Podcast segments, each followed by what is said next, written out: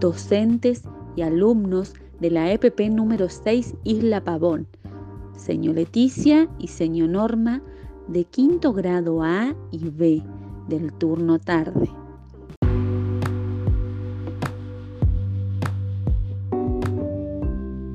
Hola, bienvenidos nuevamente. Bueno, hoy seguiremos con la lectura de los capítulos de la novela El viajero de los tiempos. ¿Cuál será el capítulo que hoy nos toca? A ver, a ver.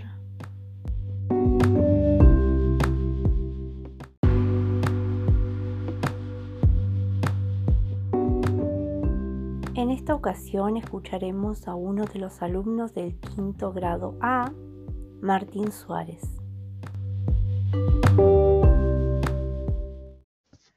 Capítulo 5 El Monte del Indio El paraje se llamaba así por algo que había sucedido en otros tiempos y según mi abuelo, un indio le contó la leyenda de esta manera. Cuenta que muchísimos años atrás los ñandúes, originarios de estas tierras, de color amarronado y más pequeños que las avestruces, eran muy numerosos y acostumbraban bajar al valle que bordeaba el monte en que ahora estábamos. Cierta vez, un charito, que así llaman en la provincia de Buenos Aires al pichón de ñandú, se había perdido en la espesura del monte. Al buscarlo, sus padres se internaron en el monte, Pronto escucharon el típico gruñido del puma cuando está dispuesto a atacar porque tiene hambre. Detrás de unos espinosos chañares, que en esos tiempos eran árboles gigantes, se encontraron con una escena horrible. Su pequeño estaba siendo enredado en un matorral frente a un puma amenazante que se acercaba a su presa. Poco podía hacer la pareja de ñandúes ante esta situación.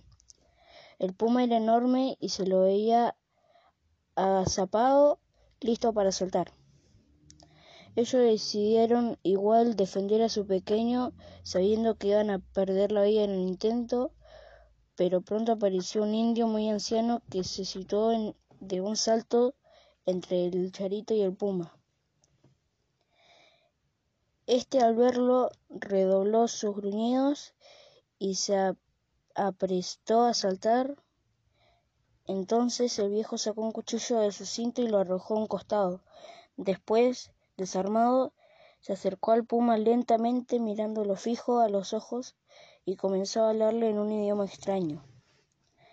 Cuenta la leyenda y también mi abuelo que en esos años los animales entendían el lenguaje del monte y que una vez el indio terminó de hablar y el puma agachó la cabeza, dio media vuelta y se fue para siempre.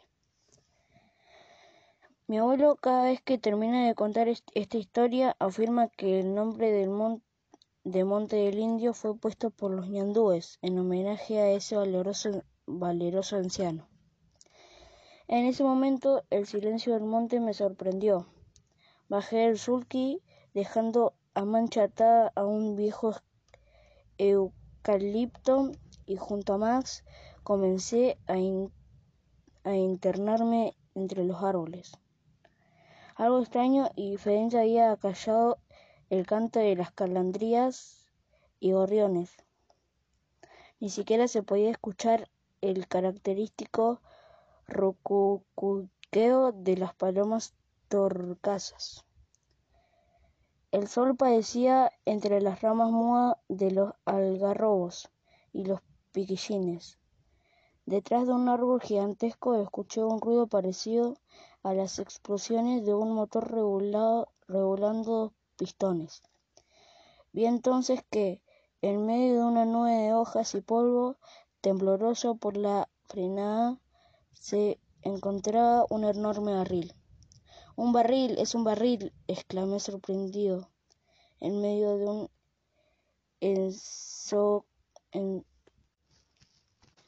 ensordecedor sonido. Disimulando mi curiosidad, me acerqué y pregunté, Hola, ¿hay alguien ahí adentro? Lo que sucedió entonces es digno de esos cuentos que suele contarme mi abuelo antes de dormirme, o cuando estamos en medio del mar pescando. Primero en el interior del barril se escuchó una carcajada que retumbó por todo el monte asustando a todos sus habitantes, nosotros incluidos. Después una puerta se fue abriendo silenciosamente, dejando ver que el interior estaba iluminado con una luz muy brillante. Entonces emergió una larga figura vestida con una especie de impermeable verde oscuro, botas y casco de cuero y un par de de viejas antiparras. Su aspecto me recordaba al Quijote de la Mancha, cuya aventura habíamos leído en las clases de literatura. Bajo las antiparras, dos enormes ojos celestes me enfocaban, me, enfocaron. La boca de escasos dientes sucios y amarillos se abrió en medio de una barba cubierta de tierra. Oye, chico, ¿Por qué me miras así? ¿Acaso estás asustado por algo? Pe, pe, pero usted es humano. Tartamudeé mientras Max, husmeándolo, movía la cola amistosamente. Por supuesto que lo soy. ¿Parece marciana mi cara? dijo riendo a carcajadas, mientras la barba flameaba como una cortina de tiras enruladas costumbre que después me iba a resultar familiar. ¿Quién es usted y qué hace aquí dentro de, mi, de un barril? le pregunté ansioso. No me digas que no sabes quién soy.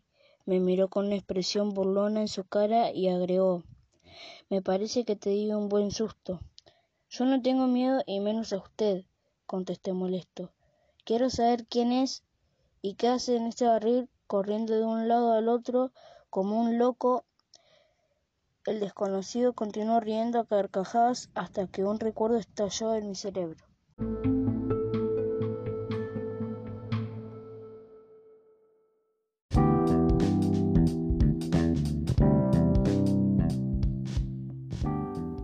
Estamos desde la provincia de Santa Cruz, en la localidad de Comandante Luis Piedrabuena, en la margen del río Santa Cruz.